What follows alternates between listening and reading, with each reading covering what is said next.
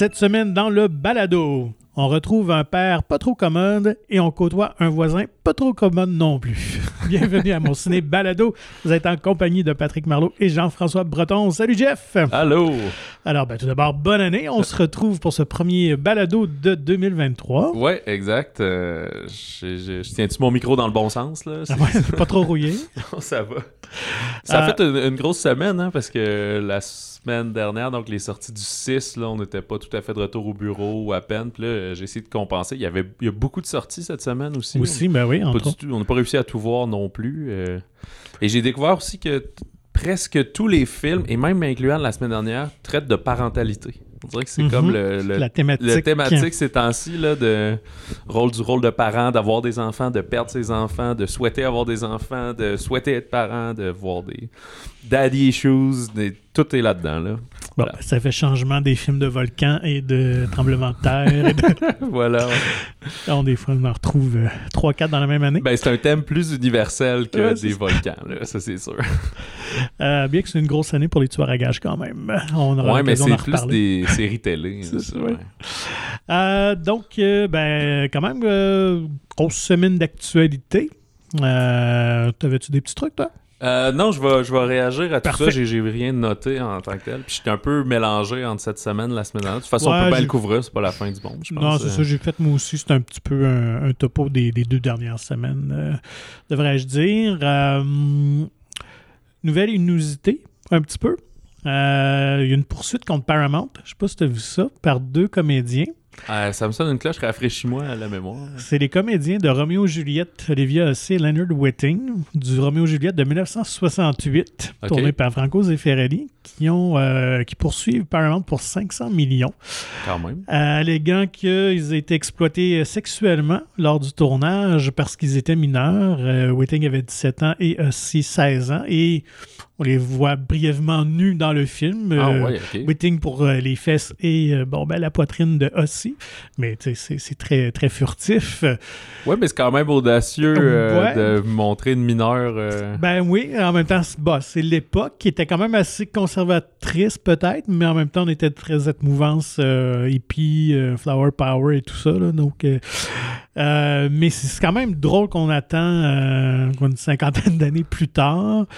Et ce qui est ressorti aussi, c'est qu'il y a quelques années, euh, la comédienne Olivia aussi elle n'avait pas comme fait un si grand plat que ça, là, tu sais, quand, quand on en parlait. Puis, mais là, ils allèguent que finalement que ça leur a causé beaucoup de préjudice, puis que ça a nuit leur carrière. Puis, euh, en tout cas, fait que bref. euh, Ok, mais oui, c'est vrai que c'est, spécial, ça prenne autant de temps. Ouais, c'est, peut-être parce que.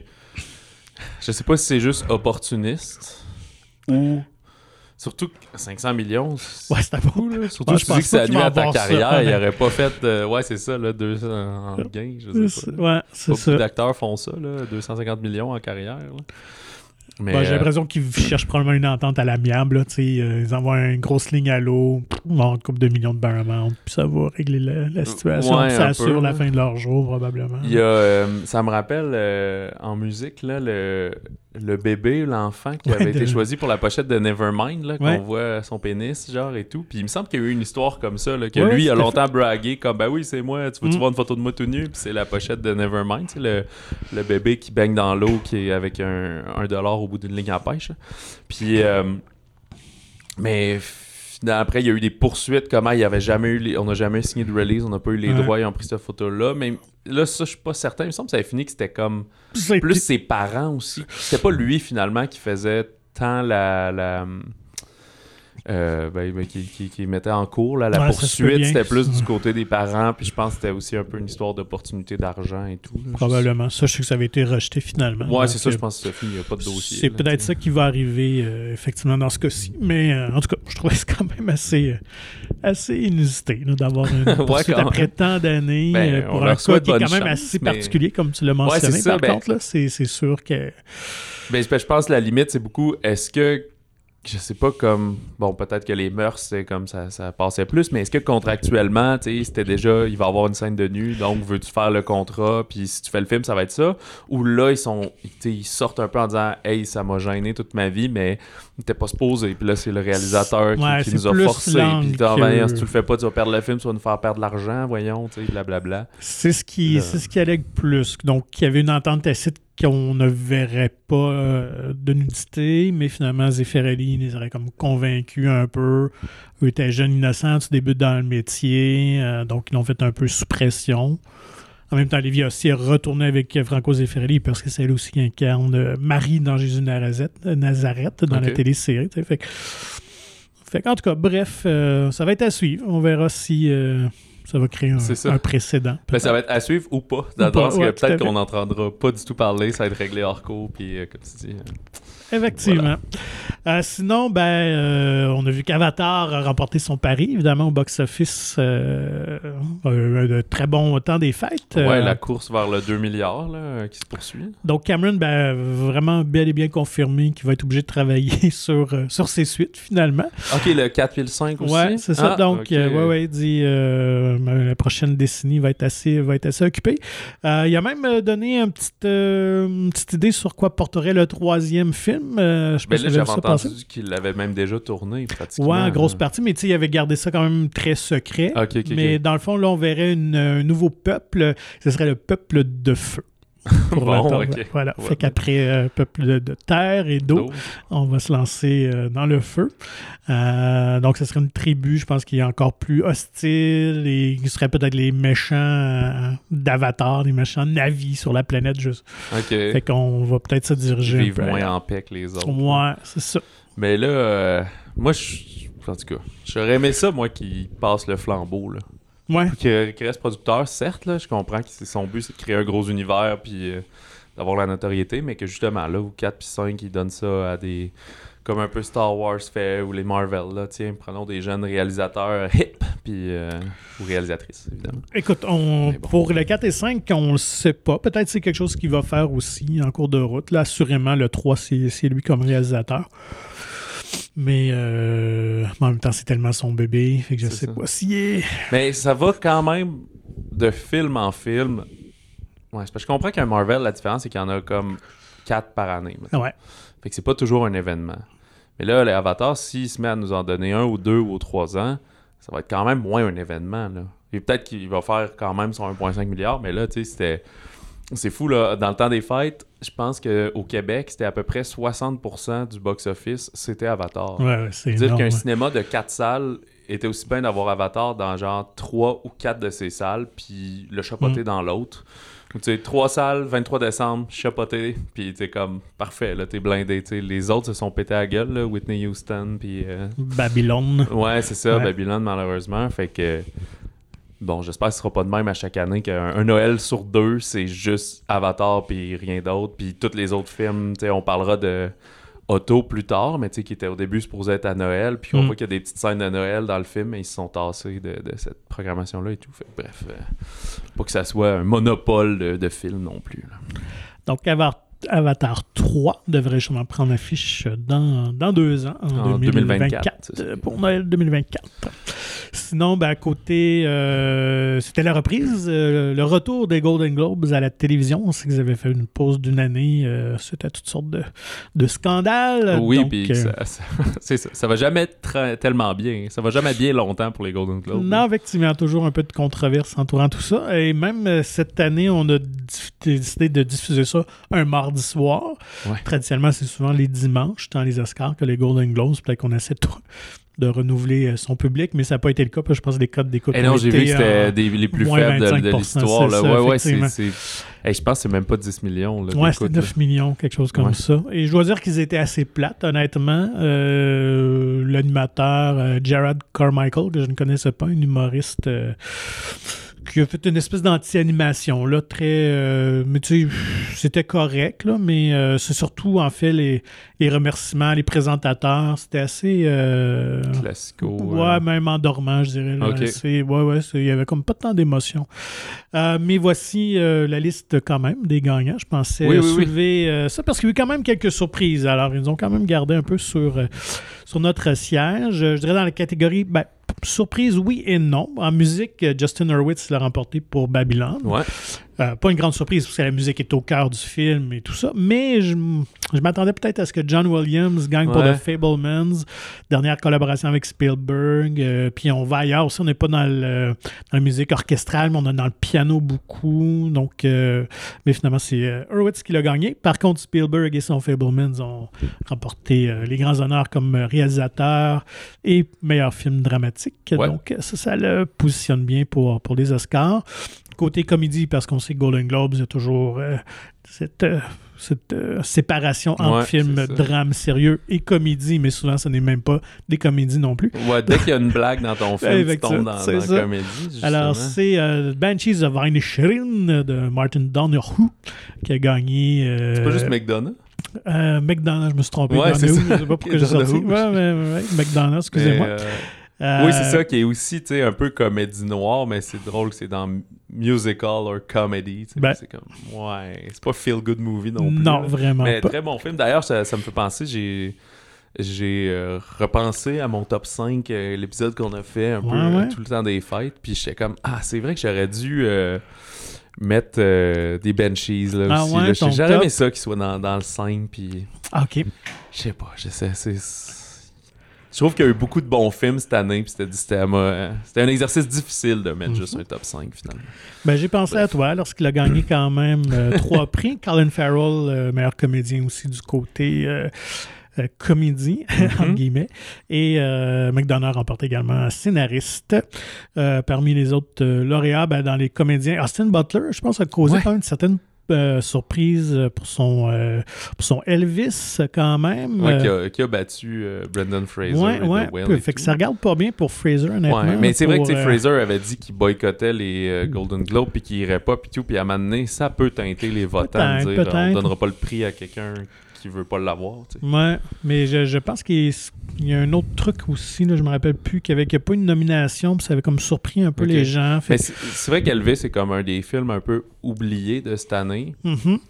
parce qu'il y avait de quoi d'excentrique et de très euh, over the top dans tous ces Ouais. films-là de Baz Luhrmann, mais oui, je pense qu'Austin Butler était vraiment excellent pour Mhm. euh, incarner Elvis et tout. Et l'Académie aime ça hein, habituellement, ou en tout cas, les gens de l'industrie, ouais, c'est ça, ça, c'est toujours winner. Fait Ouais, on verra bien si ça va euh, se glisser jusqu'à un Oscar. Kate Blanchett euh, du côté des dames, drame, évidemment pas une grande surprise. Ouais. Yeoh, elle, côté comédie. Très content pour content, elle. Ben oui. Ouais. Et euh, dans les catégories de soutien, ben Angela Bassett aussi, je pense qu'elle a causé l'autre surprise euh, Ouais, la soirée pour Black Panther. Ouais, pour Black Panther, c'est comme. Elle a une gros, un gros monologue, une grosse Ouais, tirade à ça. m'amener dans le film et tout, mais. Rien d'exceptionnel Ouais, c'est ça. Là, fait que, en tout cas, bref.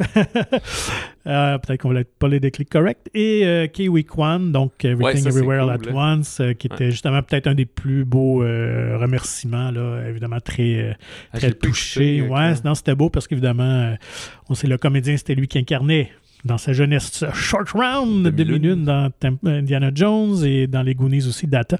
Et lui, ben, il est obligé d'arrêter de travailler, euh, arrivé euh, début vingtaine, parce qu'il n'y avait, avait plus de il y avait rôle, plus de hein, il n'y avait plus rien. Il faut dire que euh, il se faisait pas beaucoup de films avec des Asiatiques non plus. Donc, euh, fait que c'est vraiment un retour pour lui. Et donc, il était très touchant. Et Spielberg était dans la salle, évidemment. Alors, il a remercié de lui avoir donné cette première chance lorsqu'il était jeune et tout ça. Donc, je vous invite à aller voir sur, euh, Ouais, sur j'ai YouTube. vu c'est aussi un une speech. photo de lui avec. euh, mais ça devait pas être à. C'était pas à cette. euh, à cet événement-là, c'est parce qu'il y a plein de gars-là, là, ces Ouais. temps-ci. Avec Brendan Fraser. Je pense que les deux étaient dans Encino Man. Ben, Ah, je, sais que Brendan Fraser était, Oui, oui. l'homme d'Encino. Et- L'autre, il y avait peut-être un petit rôle Ouais, je pense hein, que, je me rappelle plus. fait mais sûrement un rôle très secondaire. Hein? Et c'est drôle parce que sur son veston, euh, Kay avait un petit œil. euh, Ouais, un petit googly eye, ouais, ouais, ouais, comme dans ça. Everything Everywhere at Once. Donc, un petit clin d'œil. Je l'ai bien aimé. Alors, euh, ben, on verra bien pour. Euh, puis c'est la- les photos puis les, les extraits sont sortis de Jamie Lee Curtis qui hurle de joie quand Michel Yeo euh, remporte le, le, le trophée. Bien sûr. D'ailleurs, je pense, moi, je m'attendais que ce soit elle qui gagne pour l'actrice de soutien. Ouais. Donc, euh, on verra bien pour les nominations des Oscars qui, vont suivre bientôt. Surtout que c'était. Tu sais, je pense que c'était sa, ben, sa chance. Elle a l'air vraiment s'en foutre, là, mais tu sais, c'était vraiment. Un rôle Là, sur que- mesure pour ça. Ben pour- oui, puis vu que ça. c'est un peu la- la- l'avantage des Golden Globes, vu que tu, dif- tu différencies ta comédie de ton drame, tu as Ouais. bien plus de nominations. Fait que là, quand on va avoir juste cinq actrices de soutien, elle, elle passera pas. Là, il va y avoir euh, Angela Bassett non plus, je pense. là, Non, moi, ce serait Il va y étonnant, euh, des rôles plus forts qui, qui vont être euh, mis là. Tu sais, des rôles secondaires qui sont quasiment des rôles euh, principaux là, des films, des fois. Bien que ces actrices ont été quand même nominées pour les Screen Actors Guild. Donc, ça, c'est évidemment la prix-remise euh, pour, pour les- les, C'est l'industrie en tant que ben, c'est le syndicat des comédiens, là, le, guild des, des- des- acteurs et actrices. Euh, donc, les nominations ont tombé cette semaine. Donc, justement, actrice de soutien, on retrouve Angela Bassett, euh, quand même. Euh, Hong Cho, qui était dans The Whale. Oui. ok, ouais. Euh, Kerry Condon, donc dans Banshees of Inisherin. Jamie Lee Curtis. Et euh, Stephanie Shu aussi, donc très contente, qui jouait la fille de Ah, Michelle ouais. Yeoh dans Everything Everywhere at Once. Et elle, je trouve ça dommage qu'elle n'ait pas reçu de nomination Golden Globe parce qu'elle était vraiment, vraiment très, très bonne. Mais je pense que Kerry Condon, elle, euh, va en avoir aux, aux Oscars. Je pense que oui. Ouais, on verra. Mais Habituellement, là, les- ceux qui remportent le prix des guildes remportent et souvent là, 90% du, À l'Oscar? à l'Oscar. Fait Ok. on se verra ça. Ça, c'est tes trucs pour avoir tes prédictions Eh presque ben parfaites. oui, je beaucoup là-dessus. Prenez Du des notes à la maison. Du côté des hommes soutien, on a Paul Dano quand même pour le Fablemans, Oui. Euh, Brandon Gleeson et Barry euh, Keoghan pour Banshees of Inisherin, pas des surprises, Kei Kwan également et Eddie Redmayne pour The Good Nurse. Et euh, acteurs, actrices principaux, alors chez les dames, Kate Blanchett pour Tar, Viola Davis, Woman King, Anna de Armas Blonde, Daniel Deadweiler de Till et euh, Michelle Yeoh, évidemment. Et chez les hommes, Austin Butler, euh, Colin Farrell, Brandon Fraser, Bill Nighy et Adam Sandler, quand même pour Hustle. OK. Fait que ça, c'est assez surprenant. Ouais, c'est drôle. Est-ce qu'à l'époque, il y en avait eu une pour... Euh, Pour Screen Gems, non, il n'a euh, pas- pas- Gems. Uncut Gem, non, il ouais. n'avait pas eu, c'est ce que j'avais Mais il l'avait pas eu aux euh, Oscars, mais est-ce qu'il l'avait eu au Screen euh, Guild Screen Hmm, bonne question, ça faudrait voir. Mais je ne pense pas. Je pense que j'avais lu un truc que c'était comme justement là, un- une récompense pour lui parce qu'il avait été snobé à l'époque. là, Mais je, je- je Ouais. pense, je pense que c'était pour ça. Mais là. en même temps, je trouve ça bizarre de faire ces affaires-là. Dire ouais. comme... Ouais, c'est pas un très bon film, mais dans le temps, t'en avais fait un qui était hot, puis on t'avait oublié, Non, fait que le voici. C'est comme, ouais, c'est un peu par dépit, comme... euh, il me disait comme quand euh, Scorsese avait gagné pour Ouais, euh, The Departed. The Departed, qui Ouais. était comme, c'est bien, là, mais c'est pas euh, si malade. Mais vu que t'as fait plein d'autres choses en dessous, ça être comme ça. Raging Bull, Goodfellas, puis The Departed. Ouais, c'est ça. C'est c'est comme, ben bon. Mais c'était quand même à une époque, faut y donner, où euh, on varie, là, mais tu sais, c'était à 2004 à peu près, puis DiCaprio était super Ouais. populaire avec Matt Damon. Fait que le Mhm. fait qu'il ait tourné avec des plus jeunes acteurs comme ça, avec euh, Mark Wahlberg aussi et tout, Ouais. ça a fait connaître Scorsese pour bien du monde, je Ouais, pense. je pense que Genre. Ça a été une porte d'entrée à cet univers-là, au film de mafia, à plein d'autres choses. Fait que Et il- c'est demeuré, je pense, à ce jour encore son film le plus euh, populaire, justement, au, au Ah ouais? guichet, là, je Plus pense. que Wall Street? Le loup de Wall Street? Ah, ou peut-être proche, mais je pense que c'est dans ses... euh, À vérifier. C'est vrai que le loup, il devait être aussi R-rated et tout, Mm. là. Fait que. mais, Euh, euh, ça après. Sinon, ben, dernière nouvelle, euh, restons toujours dans les, dans les prix. Alors, là, c'est l'Association des réalisateurs, le Directors Guild, Ouais. qui ont aussi euh, sorti leur nomination euh, cette, euh, cette semaine. Donc, pour meilleur réalisateur, on retrouve Todd Field pour Tar, Joseph Kaczynski pour euh, Top Gun Maverick. Ouais. Quand même. Les Daniels pour Everything Everywhere All at Once, Martin McDonough pour Banshees et Steven Spielberg pour Fablemans. C'est ça. Mais j'ai l'impression que chaque fois que Steven est là, euh, Je pense que c'est son année. c'est ça. Mais je voudrais bien, moi, je serais. Moi, je team Everything Everywhere. Là, Ouais, moi que- aussi. Je... Ouais, ouais, je les voudrais Daniels, ça tellement. serait mais- hot, surtout. Mais euh, ça dépend comment le DGA, là, le Directors Guild, voit ça. Mais tu sais, c'est qu'ils ont fait un, un grand film, tu sais, presque 100 millions. Là, euh, vraiment beaucoup de succès en, en prenant plus des, des moyens du bord puis des choses Ouais. comme ça. Fait que s'il y a une espèce d'hommage au cinéma dans les façons de faire, beaucoup d'effets en props et des trucs comme On va ça. voir que- s'ils veulent saluer l'audace ou le classicisme. C'est vraiment Voilà, euh, des ça. deux, deux contrastes. euh, C'est ça. Ce qui est un peu drôle parce que dans le fond, Fableman, c'est un style classique pour rappeler qu'il faisait de l'audace quand il était jeune avec des calèches puis des caméras euh, 8 mm, tu sais, 16 mm. Ouais, ouais. c'est quand même drôle. Mais euh, voilà. Ah, ça me fait penser, parenthèse, si, si vous êtes euh, curieux et fan de cinéma, nous autres, on fait souvent euh, des entrevues avec des artisans québécois, mais malheureusement, on n'a pas accès aux artisans américains. Ouais. Mais le DGA, le Directors Guild Association, ont leur podcast où c'est toujours des, des QA, donc des séances de questions-réponses euh, avec euh, des, des grandes sorties de films, dans le fond. Puis souvent, ça va être un réalisateur ou une réalisatrice qui interviewe un réalisateur-réalisatrice euh, à la suite d'une projection devant le public, dans le fond. Fait que c'est souvent des épisodes d'une vingtaine de minutes, ça s'écoute assez bien. Mais là, c'est plein de spoilers. Fait que, une fois que tu as vu le film, tu écoutes ça, puis tu vas avoir quelques réponses et tout. Fait que quand même intéressant. Mais ils en font vraiment beaucoup. Là. Fait Ah, ben c'est le fun. Je- comme à, à la guilde, dans le fond, c'est comme le syndicat des Mhm. réalisateurs, finalement. là. À découvrir sur votre plateforme d'écoute, mais arrêtez pas de nous écouter pour autant, s'il vous plaît.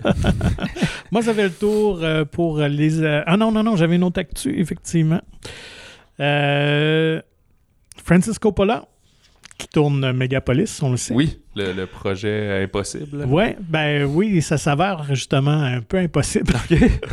On sait que Coppola est reconnu pour euh, dépenser beaucoup d'argent, d'aller euh, over budget, comme Ben, il on me semble que dit. c'était un genre de projet à 200 millions. là. Pas, moi, pas loin. Je pense que c'était 120 millions, mais euh, on a déjà confirmé qu'à la moitié du tournage, euh, il va dépasser les coûts. Euh, mais plus que ça, ça a l'air que c'est très ardu comme plateau. Il aurait renvoyé son équipe d'effets visuels. Je pense que c'est son concepteur artistique. Fait que bref, il y a des... ça brasse pas mal. Mais le film est toujours en chantier? ou- Toujours en chantier. On n'a pas dit qu'on l'arrêtait pour autant. Écoute, probablement qu'il va aller réussir à aller chercher de l'argent ou s'endetter comme il avait fait encore à l'époque pour Apocalypse Now. Euh, parce que c'est son fameux film qui. euh, qu'il avait mis dans, dans le trou, dans le chenoute à Ah, l'époque. Ouais, ça, ouais. ok. Euh, donc, il a fait beaucoup de films de studio justement pour payer sa dette. Donc, Le Parrain 3, entre autres, c'était en partie pour ça. Euh, donc, euh, donc c'est ça. Alors, plus, Fait que plus là, ça change, plus c'est pareil pour Coppola. Ben c'est ça, c'est drôle parce que je me souviens que quand on parle d'Apocalypse Now, on dit toujours que Brando il était sous puis il était ingérable puis c'était un chaos, mais peux-tu que Coppola lui-même était un peu le Ah chaos ben, sur ses propres le sets? Tout à fait, je pense. Mais il faut dire aussi dans un contexte d'aller tourner, je pense, dans les Philippines, en pleine guerre. euh, donc, euh, il y avait un peu ça aussi. Là. Euh, mais ouais, je pense que Coppola est très excessif. On peut le voir, euh, pour ceux qui l'ont peut-être déjà vu en entrevue, très passionné. Euh, Moi, je connais pas assez le, le personnage, mais tu sais, congédier ta personne qui fait ta, ta direction artistique, c'est très bizarre parce que ça fait un an ou plus avant le tournage que tu travailles avec Ouais. pour créer des visuels. Lui, il travaille avec des concepteurs physiques qui vont comme créer les décors, les affaires. Là, tu fais oui, c'est ça, je veux, parfait. Puis le rendu au tournage, tu le mets dehors, puis tu recommences genre quasiment à zéro avec quelqu'un d'autre. C'est comme ça va juste être pire. Là, Ben, je pense, de ce que j'ai lu un peu, ce qui semble sortir, c'est euh, il y a un gros clash peut-être générationnel, parce qu'évidemment, c'est un cinéaste un peu plus vieux. Au niveau des, euh, des effets visuels, de l'approche, euh, je pense qu'il voulait, en tout cas, l'équipe voulait utiliser beaucoup de nouvelles technologies qui est très coûteuse, mais qui donne peut-être pas encore le résultat escompté, alors que le Coppola voulait peut-être revenir à Les une effets façon plus traditionnelle, en tout cas, parce que c'est un film de science-fiction aussi, il faut le rappeler. là. Mhm. donc, euh, à voir. Mais si vous voulez voir deux des m- meilleurs making-of, peut-être de films, pour ceux qui s'intéressent, il y a Apocalypse, euh, celui d'Apocalypse Now, qui est Arts, euh, Arts of Apocalypse, Ok. euh, qui avait été tourné par sa femme. Donc, on, elle a suivi Coppola en tournage et tout ça. Tout le long, c'est un film qui dure deux heures, mais c'est hallucinant, justement, de voir toutes les épreuves qu'il a dû surmonter pour tourner le film. Et aussi celui de Dracula, donc euh, de 92, euh, qui est super fascinant. Euh, parce que je pense qu'il a pris, euh, tu sais, amené tous ses comédiens, euh, je je sais pas en quel endroit, en Angleterre ou en Italie, puis un ou qu'il a tourné. Mais tu sais, pendant un mois, faire des répètes. fait que c'est quelqu'un qui, c'est ça, qui, qui est beaucoup dans, beaucoup dans la dépense, M. Coppola, mais qui est très fascinant à voir. C'est euh, pour ceux qui s'intéressent justement aux productions euh, des films, là, de voir le, ce chaos-là. Là. J'en Il ai. incarne bien. J'en ai un pas pire complètement autre, là, mais tu- on avance là-dessus. Dans- Pour le chaos, c'est euh, aussi un, un, voyons, un- un documentaire sur le tournage d'un film. C'est sur le film Babylon AD. C'était un film avec Vin Diesel de début 2000. C'est tourné par Mathieu Kassovitz, le français Mhm. aussi très caractériel. Ouais. Puis c'était un gros tournage de science-fiction aux États-Unis. Puis euh, le documentaire se trouve euh, sur YouTube. Puis ça s'appelle genre Fuck Mathieu Kassovitz, une affaire de même. Là. Puis tu vois comment tout déraille. Puis c'est pas juste parce qu'il est caractériel qu'il crie après tout le monde, ça va pas bien, mais vraiment les choses vont pas bien. Puis c'est un gros tournage, une grosse copra d'européennes, États-Unis. Il tourne dans plein de pays de- d'Europe de, l'Est aussi, des choses comme ça. Puis les choses vont pas bien. Là. Tu sais, Il va visiter des. Mais tu comprends aussi un peu mieux quand tu écoutes des, des, des docus de même, c'est quoi la job de réalisateur. Mhm. là? Ouais, avant, je pensais que c'était vraiment lui qui choisit juste les plans puis des choses comme ça, mais c'est vraiment plus que ça. Faut juste que tu coordonnes tout le monde, juste. que tu Ben, fasses ouais, ouais, c'est ça. En fait, t'es toujours dans la prise de décision Ah, parce c'est que ça. Puis là, tu, tu réalises, OK, là, on tourne là dans deux semaines. Puis là, il y a, dans, dans, tu sais, genre, dans trois jours, il arrive à l'endroit, le décor est pas fait, il y a rien de prêt, il y a personne qui travaille. Puis ils sont juste comme, ah, ben, on savait pas trop, fait qu'on attendait. Puis genre, ben, voyons, je vous ai envoyé toutes les infos. Puis, ah, OK, ben, OK, bon, on va le faire, mais là, ça va prendre au moins une semaine et demie. Fait que là, il dit, ouais, mais là, je peux pas. Fait que là, il y a plein de moments où il renvoie l'équipe. Puis tout. Puis là, à un moment donné aussi, tous les, les Américains, ils- quand tu dépenses un peu trop d'argent, là, il dit, ben là, la banque arrive, puis c'est vraiment Ouais. les banquiers qui viennent voir. Dit, bon, Mm. là, vous avez dépensé ça, vous êtes rendu à combien du film, puis des fois, ils take over. Là, Là, Ah ouais, on t'enlève, on finit le film. Je m'en fous que ça marche pas, on coupe les scènes, puis il faut. Juste que le film est au cinéma, ça va être pas bon, mais c'est pas grave, on le sait que si on le sort, on va rembourser au moins 75% de ce qu'on a fait, puis ça va être comme ça. tu sais. C'est Ouais, juste contrôler un échec. Là. Ça, ça arrive avec les plus grands cinéastes parce que je l'avais lu pour George Lucas qui a financé lui-même l'Empire contre-attaque, sa suite à Star Wars. Euh, donc Star Wars, à ce moment-là, quand même un des plus grands succès de l'histoire du cinéma. Il finance The Empire Strikes Back. Je pense que le budget initial était de 25 millions, mais euh, à ce moment-là, il y avait des, des- des problèmes euh, économiques, tout ça pour... euh, avec le pétrole, en tout cas, bref, le- les coûts de production augmentent un peu en Angleterre. Et vraiment, la banque menaçait de terminer, euh, de, de- saisir le film, puis de l'empêcher de le terminer. Euh, donc, il y a eu du. euh, je, pense qu'il il avait mis quelque chose en caution. Oh, oh, je pense qu'il redonnait les droits à la Fox, en tout cas, qui sont venus comme lui prêter un 5 millions pour terminer le film. Fait que ça, ça l'a bien, bien gros stressé. Mais tu t'imagines, là, t'es quand même George Lucas qui a fait American Graffiti, un grand succès Star Wars, puis t'as les banquiers quand même qui qui stressent puis qui viennent cogner à tes portes puis dire ouais C'est ça. hallucinant. je peux juste pas bâcler mon film, s'il vous plaît. Ouais. Je, sais que ça va marcher. ben c'est ça fait que non non c'est un monde de fous quand même Bon, euh, en parlant de monde de fou, euh, il y a eu Ouais. quelques bandes annonces qui sont sorties dans les dernières semaines. Evil Dead Rise, c'est pas pire ça comme monde de fou. Le, Oui. euh, euh, en plus, chapitre Ouais, c'est ça. Puis je me souviens pas si on en parlait justement dans nos films attendus de l'année, mais la bande-annonce n'était pas sortie encore. Mhm. Puis là, elle est sortie. Ah, ça a l'air assez intense. Même moi, j'étais. Ouais. T'as dit, j'ai hâte de voir ça. Puis j'étais comme, ah, je sais pas si j'ai envie de le voir. Même la bande-annonce, je la trouve intense. Le monde, se font râper des jambes. Puis. oui on mange Ouais. de la vitre puis ouais, euh, c'est ça. là. Ah, un take euh, complètement différent. Là, on est Oui. plus dans la petite cabane dans le bois. là, on est dans un gratte-ciel, dans un immeuble. En tout oui, cas. euh, un immeuble à logement à Los Angeles. Fait que ça, déjà là, c'est bienvenu. Je trouve ça le fun Mhm. qu'on aille ailleurs. Euh, le genre de voir dans cette espèce de continuité-là, est-ce qu'on est plus près de la continuité des films de Sam Raimi ou du remake qu'il y avait eu il y a quelques années, Ouais. peut-être en 2015 dans ces années. Dans, dans ce coin-là. Euh, mais bref, on voit qu'une famille, en tout cas des, une mère va tomber sur le Necronomicon, évidemment, Ouais. euh, va déclencher l'avenue de, de démons qui vont s'emparer de, Ben, de l'immeuble. pas mal, en tout cas, ouais, c'est ça. Et qui va terrifier ses enfants.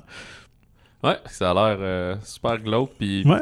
de l'horreur intense, là, avec du body horror, puis tout. là. Fait que je pense que ça va être une grosse offrande pour les fans du genre le 21 avril. C'est un réalisateur que moi je connais pas, Lee Non, Cronin, pas. qui est quand même, euh, je pense qu'il a juste fait un long métrage avant, qui est The Hole in the Ground, que j'avais noté, que je n'ai pas vu, mais apparemment qui est très très bon comme film d'horreur. Donc, euh, Je me souviens d'avoir vu passer la bande-annonce à l'époque, puis on me disait Ok. Ah, peut-être, peut-être, mais c'était tellement indie que ça n'a pas sorti ici Mm. et, et tout. Euh, sinon, euh, moi, je, je sais pas, je trouve qu'il y a une petite vibe, euh, là, là, je, je m'emmène vers autre chose, une petite vibe peut-être justement Everything Everywhere d'un film que je regarde la bande-annonce puis je suis pas sûr de comprendre ce qui se Mm, passe, puis ça mm, mm. pique ma curiosité. Et c'est Beau is Afraid, le nouveau film de Harry Astor. Lui qui avait fait, certes, Hereditary et Midsommar, mais là, on est moins dans l'horreur, plus une espèce d'aventure comique, dramatique. euh, un peu de tout. Ouais, c'est ça. Ouais, c'est ça. ouais. fait que j'ai de la misère à décrire ce qui se passe. Tu, tu sens avoir un Joaquin Phoenix euh, âgé qui a l'air un peu agoraphobe, de la misère à sortir de chez eux, qui on voit amener son cellulaire, parle juste à son propriétaire de logement, son, son psychologue sa mère. là. Ouais. De, ben, de ce que j'ai lu, c'est qu'il il y a eu un- une avance très traumatisante. euh, je pense qu'une une relation assez euh, pénible avec sa mère. Et lorsqu'elle décède, il retourne chez lui, euh, dans, son, dans sa maison d'enfance, mais là, ça semble déclencher plein de, de, de triggers chez lui, comme on Ah, c'est dit. Et il semble revivre des contes ou des histoires, peut-être qu'il se faisait raconter quand il était jeune, parce qu'il pénètre dans différents Ouais, dans la mise en scène, on voit qu'il Ouais. est comme dans une petite pièce de théâtre pour enfants ou des choses comme ça. Donc, Puis je euh, pense qu'il y a aussi beaucoup de aging et de-aging et de maquillage sur le, le, le- Joaquin Phoenix à différents âges. Ouais. Il y en a un qui est un plus jeune, par exemple, mais je pense qu'ils ont fait un genre de morphing en deux faces. Je sais pas trop.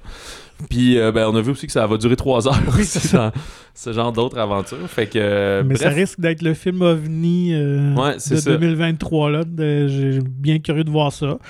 Euh, c'est quand même un cinéaste intéressant à cette heure, donc il ne laisse personne indifférent. Ouais. Euh, ça s'appelait, euh, c'est pour ça que le nom me disait rien, c'est peut-être Disappointment Boulevard à l'origine, Ah, le nom du film, puis ils ont changé le titre. Cours de production, chose classique. Ça a été tourné à Saint-Bruno, hein. Saint-Bruno Ah, de. Montarville, parce que je sais pas si c'est juste le Saint-Bruno normal ou c'est un autre, là. mais vraiment dans le coin de Montréal. Son directeur photo là, pour tous ses films, c'est un, un- d'origine un Polonais, mais qui est arrivé à Montréal à deux ans, là, qui a fait ses études à Concordia et tout. Ah, ouais, que, ouais, quand même. c'est peut-être pour ça qu'il a dit Hey, tu veux une petite banlieue, j'en connais une. fait que, euh, bref, c'est aussi le 21 avril, même date. Puis euh, voilà. Moi, j'en ai une dernière Ah, vas-y. que je sais pas si tu as eu l'occasion de voir. Peut-être, mais j'ai peut-être juste oublié. que- Ouais, je pense que ça risque peut-être d'être ça. C'est Reinfeld. Ah oui, c'est Nicolas vrai. Ben oui, Cage voilà. et Nicholas Hoult, le duo des, des Nicolas. Donc, euh, de Chris McKay, qui avait donné le film de Batman Lego. Donc, Cage qui incarne Dracula et euh, Hoult qui est son... euh, Son familier. Son, ouais, euh, Reinfeld dans un, con- dans un setting, dans un... Contemporain, Contemporain, ouais. c'est ça. Donc, l'histoire se déroule aujourd'hui. Euh, on comprend que Reinfeld semble vivre une crise de conscience. Ben, une relation toxique. Ouais, tout à un peu, fait. c'est ouais. ça, ouais. Fait que je pense qu'on va jouer sur ça. Euh, comédie d'horreur, faut le spécifier Oui, d'avance. Là, on est dans un mélange un peu à la Deadpool, John Wick, dans l'esthétisme très léché, avec beaucoup de d'hémoglobine et de, C'est ça, de, ouais. de- de mise en scène là, euh, Ouais, puis je trouve. on- stylisée. On voit aussi ça une direction photo qui est comme sombre mais très saturée. Là. Les Mhm. rouges sont vifs, mais c'est quand même très sombre, bleuté, très John Wick justement. là. Donc ça, ça s'en vient 7 avril. euh, donc, Ah, je pense que euh, c'était 14. En tout cas, Ouais, euh, avril. peut-être ça a changé. Donc, dans ce coin-là. Alors, mais ça peut être une curiosité euh, qui va peut-être surprendre. Ben, hein, je pense que oui, juste Nick Cage en Dracula, tu sais, puis il, est- il est le personnage secondaire dans le fond, comme disons. Puis un Dracula qui fait très euh, années 70 un peu. Là. Il Oui, oui, il a l'air, euh, euh, c'est ça. un peu funky. Ben, euh, considérant qu'il y a genre des millénaires, c'est normal qu'il soit toujours décalé sur, sur l'époque, là, Ouais, je voilà. pense. là. Voilà. Fait qu'à suivre, ouais, puis je pense dans Balance, on voit beaucoup euh, Holt qui est comme en séance de thérapie, tu sais, puis les gens, ils pensent, ah, t'es dans une relation toxique, tu sais, mais ils pensent sa blonde ou ses parents, quelque chose, c'est comme, ouais, non, c'est pas... un familier, c'est celui qui fait toutes les corvées pour un vampire parce que lui peut sortir le jour, Mhm. et souvent c'est sous une promesse de devenir vampire euh, à un moment donné, fait qu'il faut qu'il trouve des, des corps à, à manger, à sucer, puis des choses comme ça. Bref. Euh, on peut s'attaquer aux nouveautés de la semaine. là. Ça va être Ouais. un bon épisode. Ben oui, ben quand oui. même. On y va avec le, le gros morceau en partant. Ouais, bien sûr. Alors, A Man Called Otto Ouais, de la, Mark la Foster. vie selon Otto au Québec. Euh, Mark Foster, qui est aussi un, un homme euh, qui c'est, c'est- il est pas à ses premiers faits d'art, c'est ça qu'on dit? Non, son premier puis, film. euh, en fait. quand on consulte sa filmographie, est quand même assez euh, diversifiée. Ouais, ouais, quand c'est même ça. assez surprenant. Du euh, James Bond, Ouais, c'est ça. euh, Chris- mais aussi Christopher Nolan, euh, Robin, excuse, Ouais. Christopher Robin, puis euh, qui était sur Winnie l'ourson. là. Finding Neverland, Ouais. l'auteur de Peter Pan. Donc, ouais, il navigue autant bien le- l'action, le, thriller que le drame sentimental. Voilà. Euh, ici, ben, ça met en scène Tom Hanks et euh, si le nom vous dit quelque chose, c'est que c'est un remake. En fait, à la base, c'était un roman euh, d'un Suédois, Frédéric Backman, en 2012 et qui avait été adapté euh, ben, en Suède au cinéma qui s'appelait A Man Called Ovi. Euh, en 2015, ça avait représenté la Suède aux Oscars. Là, ça s'était rendu jusqu'à cérémonie comme film international et maquillage également. Fait que là, ben, ça n'a pas pris de temps. On avait entendu parler que les Américains étaient intéressés par le projet. Fait que voici maintenant, Ovi s'appelle Otto. Alors, c'est euh, ce vieil homme grincheux qui engueule toujours euh, tout son voisinage pour tout parce qu'il faut qu'il respecte les règles de leur petite communauté de, maisons en rangée euh, en Pennsylvanie. Puis sa femme est décédée il y a- quelques mois, puis il n'y a plus de but dans la vie. Fait que euh, il va tenter de s'enlever la vie. Et à chaque tentative, il est comme dérangé par justement le voisinage et notamment une nouvelle famille qui va s'installer en face de chez eux euh, avec un, un mari un peu, euh, un peu niais, pas très manuel, disons. Mhm. Euh, ils ont deux enfants et la femme enceinte hispanophone qui est comme pétillante, là, Marisol, qui va s'immiscer un peu dans sa vie. Puis, ben, Qui va être le rayon de soleil. Ouais, Elle porte un bien son nom. peu, ouais, c'est ça, exact. Puis qui va euh, l'aider à, à retrouver du, du bon dans la vie, mais au travers qu'on va comprendre aussi pourquoi est-ce que Otto est rendu euh, ce vieil homme grincheux et cynique, peut-être. Euh, c'est ben, donc un film qui nous permet de voir le, le- le drame un peu derrière chaque humain. Là, quand tu penses connaître quelqu'un, mais qui a 70 ans, ben, qu'est-ce qui s'est passé avant dans sa vie? Qu'est-ce que tu as pensé du, euh, du visionnement? Ouais, ben, euh, n'ayant pas vu l'original, mais toi, oui. Ouais. Je pense que euh, l'original est un petit peu plus peut-être cynique ou peut-être moins dans le bon sentiment que ce qu'on nous présente là? Ouais, ben en plus, je l'ai vu tout frais. Je l'ai écouté pendant la, la- la période des fêtes. J'ai fait Ah, ok, je vais, je vais en amont, je vais pouvoir jouer au jeu de la comparaison. Puis, dès que j'ai écouté euh, l'original, je l'appelais comme ça, là, je, je me disais, j'ai peur que les Américains l'édulcorent trop. Tu sais, je regardais surtout la bande-annonce parce que la bande-annonce du film suédois, on voit une portion de drame dedans. On- dans les images, tu comprends le passé parce que il y a souvent des flashbacks dans le fond, là, donc Mhm. avec un Otto ou un Ovi plus jeune, puis qu'on comprend son mariage, comment il a rencontré sa femme, des événements qui sont passés dans leur vie. Puis on montrait un peu de ça dans la bande-annonce déjà pour nous montrer qu'il allait avoir de l'action.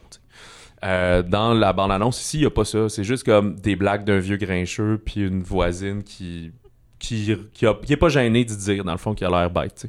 Fait que euh, j'étais là, ok, on va tout tasser ça? On l'a laissé, mais je trouve que c'est souvent très appuyé par une grosse musique triste. euh, des, des- quand c'est plus léger, on- la musique va nous le dire. tu sais. Fait que le, le film a moins de finesse Ouais. que l'original. Mais c'est pas un mauvais film pour autant. Je suis- C'est peut-être toi Non, qui étais vierge de cette Ouais, histoire. c'est ça. Non, j'ai trouvé quand même euh, c'est une histoire qui, qui est intéressante, très bien jouée. là. On doit dire que Tom Hanks est vraiment, moi j'ai trouvé euh, vraiment efficace dans ce rôle. Surtout euh, justement Marisol Mariana Trevino, que j'ai vraiment Ouais. trouvé très charismatique, très chaleureuse à l'écran, vraiment Ben, je- pétillante. Je pense que quand les deux sont à l'écran, en même temps, elles volent euh, Ah oui, le oui, spotlight. Oui. C'est ça. Mais Et faut dire son personnage est plus fort que lui. Oui, mais il faut dire qu'Hanks aussi le joue très euh, effacé Oui, un homme petit de peu de c'est mots. ça, et tout, là, effectivement. ouais, ouais. Euh, donc, je pense que si vous aimez euh, tu sais, un drame, euh, je dirais pas sentimental, Mais C'est un mais feel-good à sa manière. C'est ça, quand oui, même, oui. là. euh, tu sais, je pense que vous ne serez pas déçus. Euh, c'est- c'est c'est très bien fait, mais peut-être qu'un petit peu trop d'enrobage à mon goût. Euh, mais là, ça vient plus une question personnelle. là. Tu sais, moi, j'aime plus l'humour un peu noir, fait que je serais peut-être plus allé dans cette zone-là. Euh, Ouais. Ben, mais tu sais, bon. c'est quand même un homme qui, qui va essayer de se suicider à 3-4 reprises de manière différente et tout. Là. Fait que c'est quand, quand même une côté général. C'est- pour tout le monde, mais il faut savoir que c'est quelque chose qui, qui arrive dans la vie. Là. Mhm. Fait que peut-être que, je sais pas, là, avec vos enfants de 7 ans, ils vont peut-être euh, se poser des questions là-dessus. Ouais, mais en fait, je pense qu'ils trouveraient ça plate comme Ouais, film. effectivement. c'est sûr ça demeure, je pense, un film quand même plus pour, euh, Adulte. là, pour adultes. là, ouais, c'est ça. Là, donc, Puis, euh, euh, ouais, c'est ça qui est spécial, c'est que là, le film se déroule sur plusieurs mois, fait qu'on voit de la neige de l'été, les saisons qui passent à quelques reprises. Puis, euh, mais ça finit sur une thématique assez noëlée, là, au générique et tout, avec des dessins. Puis j'étais comme, c'est vrai, il était supposé sortir au départ, là, 21 décembre, une affaire de même. Puis là, je sais pas, on met tout sur le dos d'Avatar, là. Mm. Finalement, Sony ont comme tassé, parce que c'est vrai que Sony avait déjà aussi euh, Whitney Houston qui, Ouais. qui sortait. Fait que là, on peut peut-être dire, ah, finalement, on va le mettre après, mais c'est bizarre parce que dans le film, il n'y a pas Noël, mais au générique, c'est Noël. Ouais, sens que ça- D'après moi, c'était vraiment fait. C'est ça. Mais, euh, mais ça, non, bref, euh, c'est vraiment un, film quand même bien, euh, bien satisfaisant. Oui, c'est ça. Je pense que c'est ça. C'est dans la gamme du, feel good avec un petit peu plus de, de, de profondeur sur des, des blessures humaines puis des choses qui fait que qu'on avance et qu'on traverse des épreuves dans la vie finalement. Ouais. Puis à noter, euh, Oui, fun c'est fact, que le, le comédien qui joue Tom Hanks dans sa version plus jeune, euh, ouais, ben, c'est comme à son- 20 ans, Ouais, mettons c'est 25 ans. là. Donc, c'est son plus jeune garçon, euh, Trevor Hanks. euh, Ah, c'est pas, c'est Truman. Truman, oui, je- Truman Tru- Hanks. Truman, ouais. Donc, il ressemble quand même plus ou moins, je trouvais. là, mais, ouais, c'est ça. Moi aussi, bon. c'est pas méconnaissable, là, mais ah, ben, je trouvais ça plus intéressant comme jeu que s'il avait juste fait plein de de-aging. là. Ouais. Il y a une petite scène où ils en font un peu là, quand ils veulent le mettre à genre 45-50 ans. Là. Puis là, je suis comme, oh, ok, pas trop Mhm. longtemps. Mais euh, ouais, je pense que c'est plus pour la faire. C'est drôle, surtout que un- son plus vieux fils, Colin, lui, il est acteur. On l'a vu dans plusieurs films et Ouais. tout. Mais euh, Truman, non, d'habitude, il travaille derrière la caméra. Il est comme assistant, euh, pas assistant réalisateur, mais genre assistant caméra, assistant directeur photo, des choses comme ça, là, dans le monde du cinéma, mais euh, low-key, pas mal. là. Fait que c'est son seul, je Mm. pense, euh, crédit comme euh, comédien et tout. Puis c'est un rôle parlé également. Là. Ouais, que, quand même, là, ça tient la route. Là. Euh, ben, tu sais, comme il joue le- le rôle d'un homme de peu de mots, ça va. Ben, quoi tu sais, il faut que tu aies ton émotion un peu dans ton regard et tout, là, j'imagine. Je sais pas si c'est son, tu sais, s'il prend des cours avec son père ou c'est l'inverse de comme, non, non, non, fous-moi la paix, j'aime mieux apprendre de, de quelqu'un d'autre que... en tout cas, alors, euh, le, le- la vie selon Otto. Sinon, allons dans un autre registre très différent, euh, le thriller avec l'origine du mal de Sébastien Marnier. Oui, euh, coproduction France-Québec. Mhm. Euh, Il y a entre autres Suzanne Clément euh, dans, la, la- la- dans le casting, dans la distribution, mais elle qui fait aussi, qui a beaucoup de succès en France euh, également. Mais je, je me demandais si c'était Sébastien Marnier, mais non, c'est un Français, lui, qui avait fait entre autres L'heure de la sortie et un autre film dont j'oublie le nom, qui sont toujours un peu des, des- dans le suspense. Mhm. Et des fois dans le- la relation de, de famille. Alors ici, euh, c'est pas une erreur, on suit Stéphane, qui est joué par Laure Calamy. Fait que c'est Ouais. assez singulier, là, les femmes ont souvent des noms d'hommes dans ce film-là. Alors Stéphane qui a finalement retrouvé son père biologique et va décider à le contacter, qui est comme, ben, c'est Laure Calamy, fait que fin trentaine, quarantaine. Euh, puis elle découvre, ben, c'est un, c'est un vieil homme euh, malade, mais riche et un peu bourru, un peu aigri également, euh, qui a pas le côté sympathique de Otto, euh, cela dit, qui habite une luxueuse villa en compagnie de, de sa femme, de son autre fille qui s'appelle Georges, et de la fille de Georges, et de la bonne. Euh, puis elles semblent toutes attendre genre sa mort pour avoir l'héritage. Mhm. Fait que elle, elle va juste euh, entrer, Stéphane, dans la vie pour dire ben moi je veux juste reprendre contact avec mon père parce que sa mère est morte euh, récemment. Euh, puis elle va s'éprendre, s'enticher du patriarche en toujours ne voulant pas s'immiscer dans les histoires de famille, elle veut ju- juste contente de les connaître, si on veut. Sauf que finalement, ben ça va commencer à faire ressortir des secrets, puis des tensions, et elle ne sera pas tant que ça la bienvenue dans, dans cette famille-là, surtout à cette étape de la vie de cet homme euh, singulier. Donc, un Voilà. thriller Hitchcockien euh, que j'ai trouvé quand même assez intéressant. Euh, quand même, euh, proposition originale. Très bien joué. Les comédiens sont vraiment tous. Ouais. euh, Ben, les comédiennes, même, il y a- Euh, oui, j'aurais dit les comédiennes plus que les comédiens. Un Oh, homme. Ouais, c'est Ou ça. presque, Ouais. de policier à la fin. Exact, c'est ça. Ouais. Puis il y a des, des fois des scènes où tu les vois de loin, mais souvent il va y avoir un plan large. Si on voit 30 personnes, on voit qu'il y a des hommes. Puis là, il y a un plan plus serré où on voit, mettons, euh, deux, deux comédiennes principales, puis quatre autres en fond. Là, ça va être juste des femmes. C'est, c'est vraiment intéressant, je trouve, euh, Ouais. dans, dans cette présentation-là. Puis j'ai pas trouvé le sens de ça encore. Clairement, il y en a un où c'est juste pour nous jouer dans la tête. Tu sais, le fait qu'il y ait des noms de garçons, il l'explique à Mané, c'est que lui, il voulu avoir des garçons, fait qu'il les a nommés avec des noms de gars. Mhm. Mais tu sais, ça, ça change rien, c'est juste bizarre, là. Stéphane puis Georges. Mais, euh, Donc, oui, les comédiennes sont très bonnes. Leur calamie. euh, Qui, qui est vraiment époustouflante, passe Ouais. dans tous les, les registres et gammes euh, de, de jeux. Suzanne Clément, très efficace ouais, aussi. qui euh, joue la, la, ben, la conjointe du personnage de, Ouais. de Laure Calamy. Très intense, très bonne dans, dans ce rôle-là, euh, assez unique, là. Oui, oui. Et Dominique Blanc qui joue la, la matriarche, une femme riche qui aime dépenser l'argent de, Ouais, de son le- mari. pour le faire très chier, bien. ouais, là, ouais, ouais, c'est c'est- ça. Donc, euh, Euh, Jacques Weber, que je- moi je, le replaçais pas, là, j'ai pas vu euh, tant de films. C'est lui qui fait le vieux monsieur. Ouais. J'imagine qu'il doit avoir une solide filmographie. Là.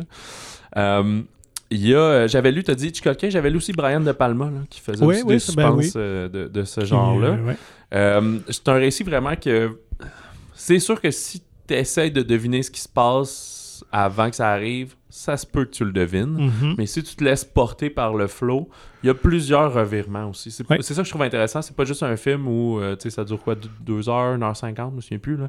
Mais c'est pas juste Ah, à 10 minutes de la fin, il y a un twist, puis euh, deal with it. C'est comme il y en a plusieurs au fil du récit. C'est ça qui est intéressant. Euh, je trouve qu'il y a aussi une très bonne inventivité dans la mise en scène. Il y a beaucoup de split screen. Mhm. mais pas euh, style euh, draft day là où c'est- pas nécessairement pour un dynamisme on dirait que c'est plus pour une question pratique. Par exemple il y a un, dîner un souper autour de la table ben au lieu d'être d'avoir toujours des, des champs contre champs puis de bouger la caméra puis des choses comme ça ben il met une caméra sur chaque protagoniste puis il fait il scène l'écran en quatre. Puis tu comprends que c'est la scène continue parce que des fois ils se lèvent puis ils vont un peu interagir dans, dans le cadre de l'autre personne mais euh, ça vient rythmer à sa façon le, le- le récit. Puis vers Ah, la fin du film aussi, là, on, on divise en deux euh, entre euh, certaines personnes puis tout. Fait que tu sais, c'est vraiment un film aussi, je trouve, qui aide au, dans une histoire qui, au final, on peut faire ah ben c'est ça qui est arrivé, date date, mais tu peux en discuter beaucoup sur les petits moments hors caméra, qu'est-ce qui a pu se passer, et dans l'inventivité, dans des codes, peut-être des messages cachés qu'il y aurait dans le film. Je trouve ça vraiment bien pour ça. Je sais pas si ça va passer à l'histoire, mais euh, il y a quand même vraiment des bonnes performances là-dedans et tout. Euh, Mm. J'aime bien ça. Et surtout, ben, c'est un suspense français. On en voit, ben, il y en a quelques-uns ces temps-ci, mais on est habitué plus à la sauce américaine.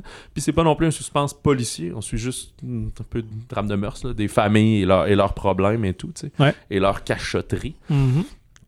Fait que euh, voilà pour euh, l'origine du mal.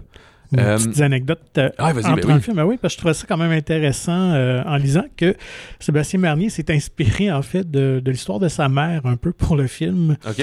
Euh, ce qui est quand même assez rigolo parce que sa mère, qui était une communiste dévouée, a retrouvé son père à 60 ans qui est un riche banquier. OK. Et euh, pour lui, ça l'a vraiment déstabilisé, déstabilisé de voir que sa mère et son père se sont vraiment bien entendus dès le départ, puis ils étaient contents. Donc, euh, ça ça s'est pas mal terminé entre eux, mais lui, ça l'a juste vraiment euh, confronté ses valeurs. euh, parce qu'il a été vraiment élevé un strict communiste, il devait même pas parler à des, des gens de droite et tout ça lorsqu'il était enfant. Ah ouais, donc c'est assez particulier quand ouais, même. ouais, pas juste être de la gauche, là, il était Ah oui, communiste. vraiment Ok. militant, anticapitalisme, euh, donc tout ça. Euh, et la villa euh, qu'on voit dans le film, qui, qui est un personnage en soi, on doit le dire quand Ouais, même. une Là. espèce de grand manoir euh, qui a pas de bon sens avec Ouais. des, Donc, des pièces surchargées. là, Lui, il avait déjà visité, donc il la connaissait et euh, lorsqu'il était en période d'écriture, ben, il, il repensait cette villa-là. Finalement, il a eu l'occasion de pouvoir le- la prendre pour le film. Donc, il avait retravaillé son scénario en fonction finalement des, pièces et des, lieux même euh, de la villa. Puis justement, qui est très spacieuse. Alors, pour lui, c'était parfait. Il mentionnait là, en, entrevue que il pouvait peut-être mettre la caméra partout et tout ça. Donc, c'était Ouais, super intéressant. Donc, il n'y a rien qui a été recréé en studio. Tout a vraiment été tourné sur place. Et pour meubler le film, pour ceux qui vont le voir, vous allez voir que la, justement la, le personnage joué par Dominique Blanc est une acheteuse compulsive. Donc, c'est- surchargé. Alors, ils ont rempli la, la maison de plus de 3000 objets pour, euh, pour décorer euh, le, le, le, le- le manoir, finalement. Ouais, c'est ça. Ben oui. Puis euh, j'oubliais, puis une des parties de la, coproduction, c'est la musique en fait. Oui, Musique allais, qui est ben oui. faite par euh, Pierre Lapointe. Pierre Lapointe et Philippe Brault, les Ouais, deux ensemble. quand même. Puis euh, il me semble les deux, les deux gars, mes deux chums, ils avaient fait aussi ensemble euh, ah, la musique d'un film québécois l'an dernier.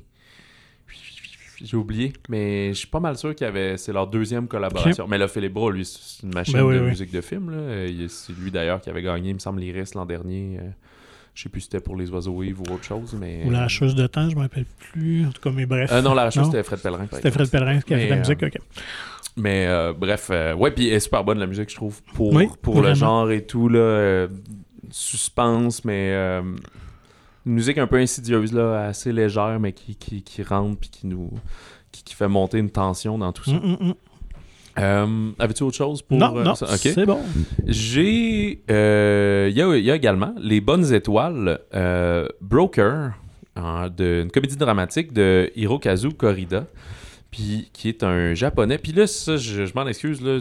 Des fois, c'est écrit Hirokazu Korida, puis des fois, c'est écrit Korida Hirokazu. Fait que Ouais, je, je pense sais qu'eux pas le lequel est- à l'envers, C'est ça, ça, je sais pas lequel finalement est le, le prénom, le nom de famille. Euh, mais écoutez, c'est la même personne. C'est un réalisateur émérite, en fait, qui fait souvent des drames euh, dans la famille puis la parentalité. là. Justement, je disais que ça allait être un des thèmes de la semaine. euh. Euh, il avait fait Tel père, tel fils et surtout euh, Shoplifters, une affaire de famille qui avait gagné la Palme d'Or en 2018. Mhm. Euh, mais cette fois-ci, c'est un Japonais, a toujours fait ses films au Japon, mais là, il est allé en Corée du Sud faire son film parce qu'il voulait tourner avec Song Kang-ho, euh, un excellent acteur qui a d'ailleurs remporté au dernier, euh, dernier Cannes, euh, alors que ce film-ci, Broker, était présenté. Euh, la palme du meilleur acteur, c'est lui qui avait joué entre autres dans Parasite Mhm. et euh, dans plein de films de Bong Joon-ho, là, de Oz puis Snowpiercer, et il a ben, sa carrière en Corée évidemment, là. il n'a pas joué tant que ça aux États-Unis, très peu en fait. Peut-être juste Snowpiercer. C'est deux hommes qui sont devenus courtiers d'enfants orphelins. Fait que, euh, ils contournent euh, la bureaucratie, puis dans le fond, ils font et de la bureaucratie qui offre l'adoption légale, puis eux, ils font de l'adoption illégale, mais tu sais, c'est sûr que c'est considéré comme du trafic humain, mais c'est pas du trafic humain pour de la prostitution Ouais, ou des organes ou des affaires, c'est juste qu'ils vont aller voir, des- ils prennent des bébés que les gens euh, abandonnent à l'église, puis après, ils vont aller les vendre à des gens riches qui ont pas envie de rentrer tout dans, dans le processus euh, législatif et tout. Euh, mais ils s'assurent quand même sur des bonnes familles et tout. Sauf que là, la, mère, la jeune mère qui abandonne l'enfant, finalement, juste au moment où elle veut le récupérer, ben, ils vont comme travailler ensemble parce qu'il va dire, ben, regarde, elle veut pas l'enfant, mais elle veut pas qu'il le vende. Sauf qu'elle dit, ben, regarde, on peut se faire genre 10 millions de, de leur monnaie. Qu'elle dit, ah, ok, ben, si on split ça, ouais, ce serait peut-être correct. Fait que ça se transforme en road movie où ils vont essayer de trouver la famille, euh, ben, pas nécessairement idéale, mais une famille qui fit bien. Mhm. Puis eux, ils veulent pas se faire euh, pogner non plus, pas se faire coincer, sachant que c'est illégal. Et ce qu'on réalise, c'est qu'il y a également deux policières qui les ont en filature euh, depuis le début, mais que pour pouvoir les arrêter, ils doivent les prendre sur le fait. Fait qu'il faut c'est vraiment au moment de la transaction que, que ça doit se passer. Fait que c'est pour ça que tout ça s'ajoute dans ce road movie en Corée. Et euh, ouais, je pense que j'ai oublié de te le dire, mais j'ai vu le film. Ouais, c'est ça. j'ai eu un lien de visionnement, mais j'ai vu genre euh, mercredi soir. Là, fait que, euh, je l'ai écouté tardivement, puis bref. Mais en tout cas, l'histoire est assez originale, on- quand même. Oui, oui, c'est ça. Euh, j'ai bien aimé ça. Je dirais qu'il y a quand même. Tu sais, ça dure 2h10. Là. Il y a un petit peu de longueur dans le film. Euh, c'est peut-être le, le- le classique aussi d'un road movie, là, que tu vois des paysages, tu contentes, t'es comme au, au rythme de, de ton déplacement, tu sais. Mhm. Puis, euh, ça fait que ça va te former une espèce de famille hétéroclite, là, parce que là, t'as les deux hommes, mais tu sais, qui juste des amis. Il y en a un plus âgé que l'autre. Il y a la jeune femme de genre 19 ans, plus le bébé. Puis, il va se greffer éventuellement un, autre enfant tout ça, qui voyagent ensemble. Fait qu'ils ont l'air d'être comme une famille, mais mais c'est pas du tout une famille, mais ils sont pas dysfonctionnels. Mais là, chacun va révéler aussi un peu, tu sais, son passé, ses secrets, pourquoi ils sont là. ils sont conscients que c'est illégal ce qu'ils font, mais eux, ils voient pas ça comme mal non plus. Mhm. Fait que, puis elle, pourquoi elle veut abandonner son enfant, son rôle de. Pourquoi elle veut pas accepter son rôle de mère, son histoire derrière, etc. Fait que, il y a ce côté-là très humain qui, qui est super intéressant à découvrir au fil du film. là. C'est pas, c'est pas un suspense, là. Mais c'est drôle parce que c'est un sujet très grave, mais qui est abordé d'une manière plus plus légère, plus comique, pas pour euh, pas de mauvais goût là, pas pour euh, nier ça là, mais juste parce que dans ce cas-là, c'est plus humaniste un peu ce que eux ils font avec tout ça. tu sais. Fait que euh, voilà, puis tu sais ça m'a juste rappelé que j'ai je pense j'ai vu Shoplifter, ça je l'avais vu une affaire de famille, mais pas ces autres films, puis à chaque fois que je voyais des bandes annonces passer des choses, ah ça m'intéresse, mais on dirait que je prenais jamais le temps d'aller les voir tant que ça, mais là je Mhm. vraiment euh, Ça Plus m'attaquer à- découvrir. Ouais, c'est ça, sa filmographie. Puis il y a quand même euh, vraiment beaucoup de films, là, une dizaine, je pense, là, euh, ce réalisateur-là. Fait que voilà pour euh, Broker, mais c'est juste disponible en version originale sous-titrée en anglais. OK. Fait que je pense que c'est une sortie un peu plus limitée, mais c'est le genre de film aussi qui arrive dans les, euh, les événements de ciné-répertoire et des choses comme ça, euh, peu importe où vous êtes. Euh, dans les autres sorties de la semaine, là, il y en a qu'on a vu, il y en a que j'ai pas vu. le drame Saint-Omer de Alice Diop, que malheureusement on n'a pas eu le temps de voir, qui est une auteure parisienne qui assiste au procès d'une jeune mère qui, a tué son enfant et dans l'intention d'en faire le sujet de son prochain livre, sauf qu'elle va se retrouver un peu absorbée dans...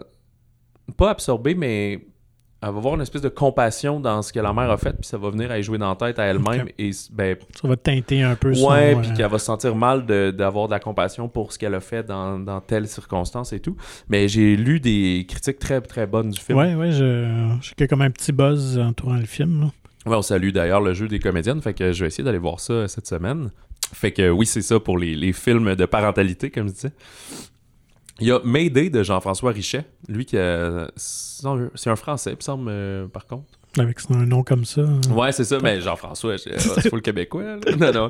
Mais oui, mais c'est lui qui avait fait les deux Mérines l'Empereur de Paris.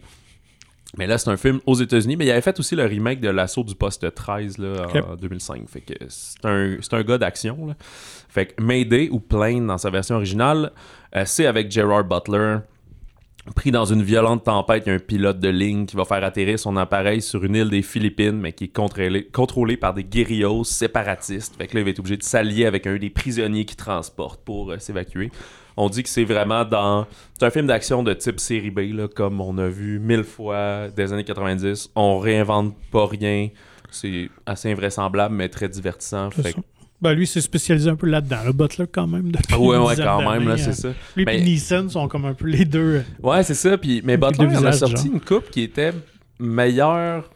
Ben, parce que Neeson en fait incroyablement. Là, il en fait genre un ou deux par année. Fait que c'est sûr qu'ils peuvent pas tout être bons, tu sais. Mais. Euh, Butler sont quand même pas si pires. Tu sais, sa série euh, As Fallen aussi avait un certain succès. Mais euh, ah, il y en a un que j'ai oublié, là, mais c'était un film de braquage un peu. Euh, un peu indie, là, qui durait quand même un genre de deux heures et quart. C'était un peu trop long, mais c'était quand même très intéressant. j'ai oublié le titre, mais c'était, super bon, ça, par exemple. Il y a le drame Ce qu'elles disent, Woman Talking de Sarah Polley, mais qui prend l'affiche en sortie limitée juste à Montréal. Mm-hmm. Fait que là, on l'a pas vu pour l'instant, mais on dit beaucoup de bien du film. Là. Ça se passe je pensais que c'était un film d'époque, mais c'est un film contemporain. C'est comme mhm. en, 2010, mais c'est dans une communauté ménonite isolée qu'il y a des femmes qui décident de mettre fin aux violences masculines dont elles sont victimes. Et on dit exactement beaucoup de bien euh, de la distribution menée par Rooney Mara, Claire Ford, Jesse Buckley. Ben Wisha aussi qui est là-dedans, qui est peut-être euh, un pas fin. Ça se pourrait.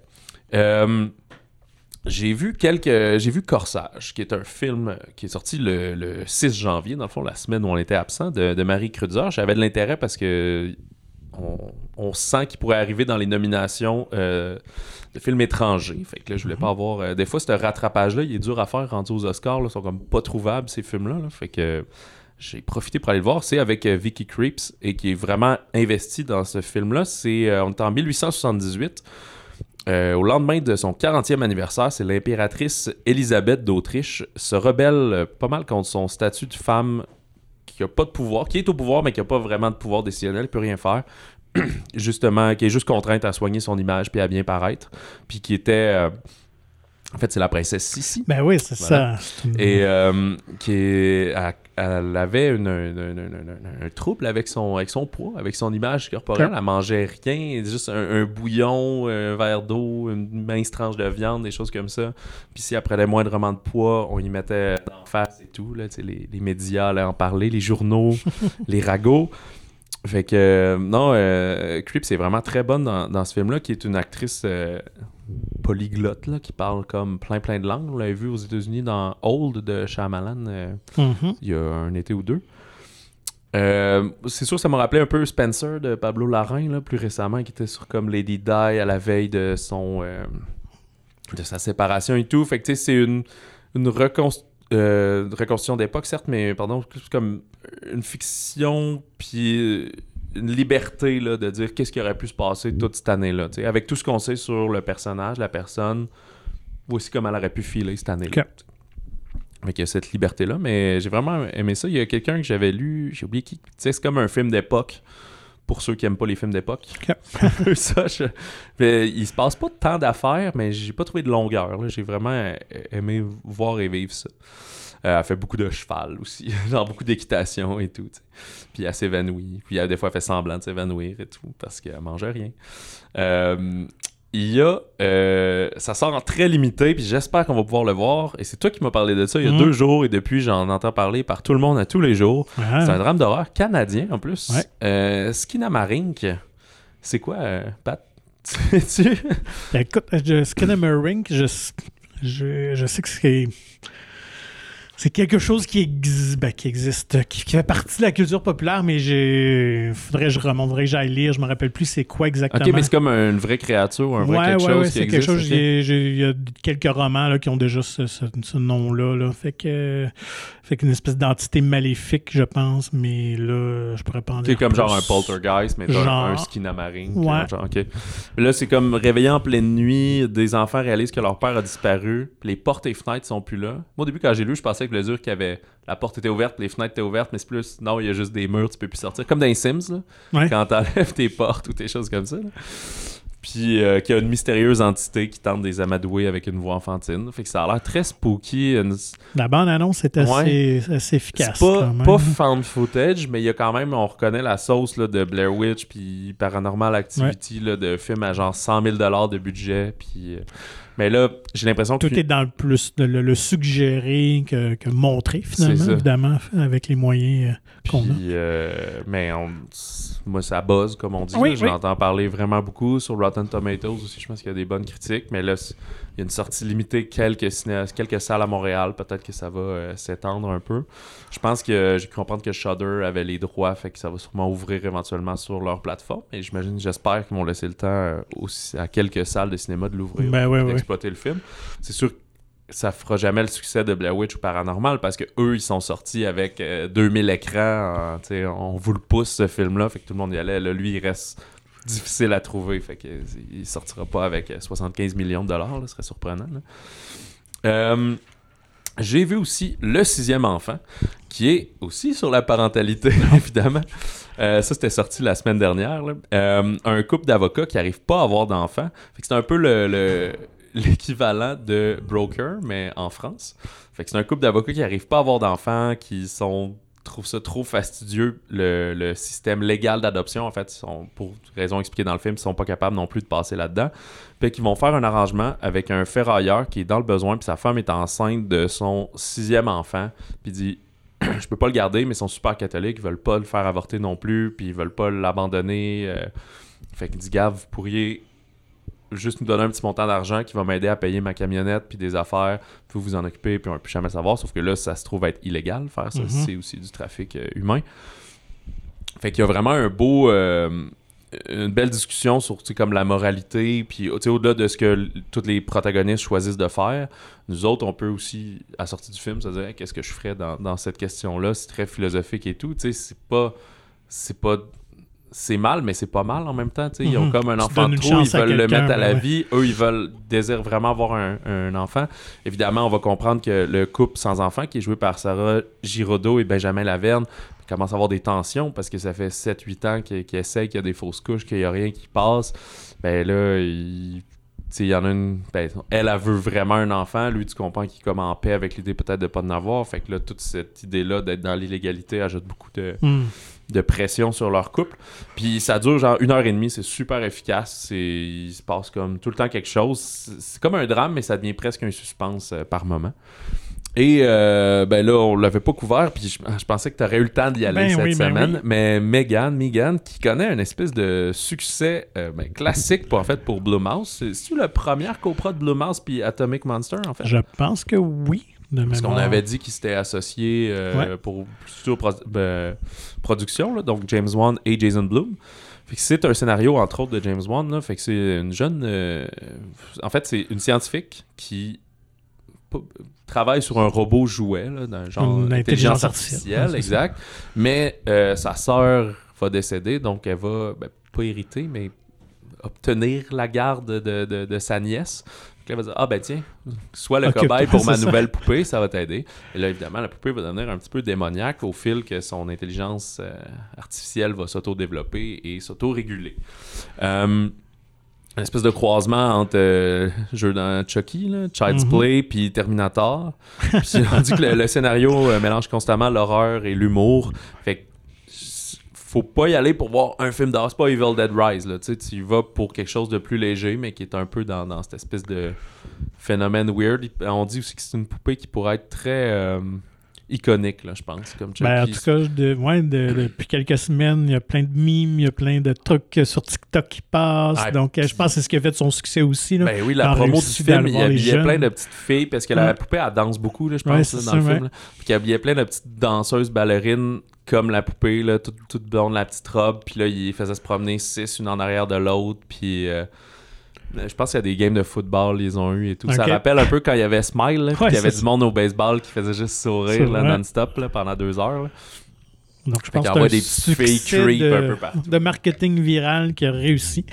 Et là, on va voir si le bouche-oreille va, va perdurer. Mais, euh, Ben oui, mais- moi, j'avoue que j'étais très sceptique en voyant la bande-annonce. Mais euh, écoute, euh, tant mieux si ça fonctionne. Euh, puis moi, ça me donne le goût de le voir. Euh, ouais, moi aussi, c'est ça. Je vais, je vais essayer d'y aller euh, très rapidement. Surtout, je pensais que ça serait comme un accident de char. là. Je pensais que ce serait vraiment de la boîte. Mais je vois qu'il y a vraiment un succès. Sur Letterboxd, euh, tous les gens que je connais, ils ont des critiques, pas du 5 étoiles, mais comme, non, non, c'est, j'ai eu passé un bon moment. Euh, c'était aussi bien envoyé. Je pense que ça dure 1h40, quelque chose comme ça. Là. On n'y est pas trop.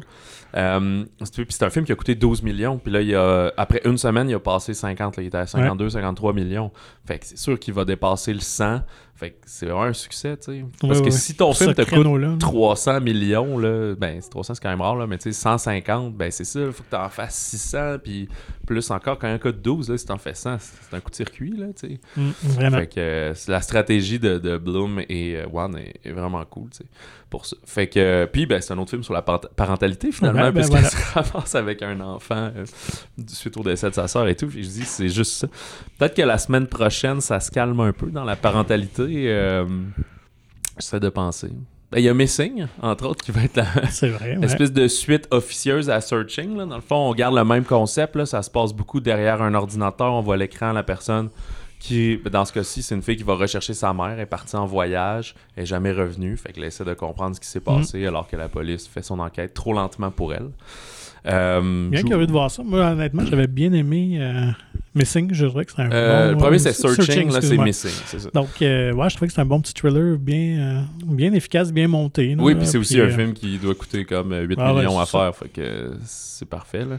Fait que euh, oui, on est un peu dans cette période-là de l'année. On dirait que c'est soit des gros films, euh, ben, soit ceux qui ont eu des sorties limitées, là, un peu comme euh, elles disent, là, Woman Talking, ce qu'elles disent, qui sort par après, des films internationaux qui commencent à être acquis Mhm. comme Broker, qu'on voit de plus en plus, ou genre des petits films plus indie qui passent, puis le blockbuster va plus recommencer en. C'est mars. Ben, on a Ant-Man en février. Février, ouais. ça, Mais pense. de notre côté, euh, ben, ça va être le nouvel Astérix qui sort aussi quand même en février, qui est une grosse sortie. Oui, c'est euh, vrai. Ouais, 1er février. Mm. Qui est une sortie, va être une sortie simultanée. Ouais. C'est pour ça que ça sort un mardi, mais c'est euh, un mercredi.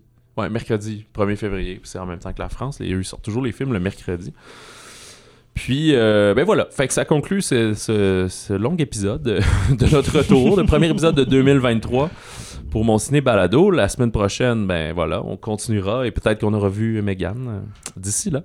Euh, Écrivez-nous au balado au singulier monciné.ca et nous vous invitons à vous procurer gratuitement le magazine Mon Ciné qui est disponible en version numérique ou physique dans plusieurs des cinémas de la province, dans votre cinéma favori, j'espère. Qui est euh, d'ailleurs, c'est euh, Catherine Brunet en couverture et Mhm. on a su que Faradar va sortir le 21 avril euh, finalement. Alors, tant mieux. Visitez le monciné.ca pour plus d'informations. Sur ce, on vous souhaite bon cinéma et bon popcorn.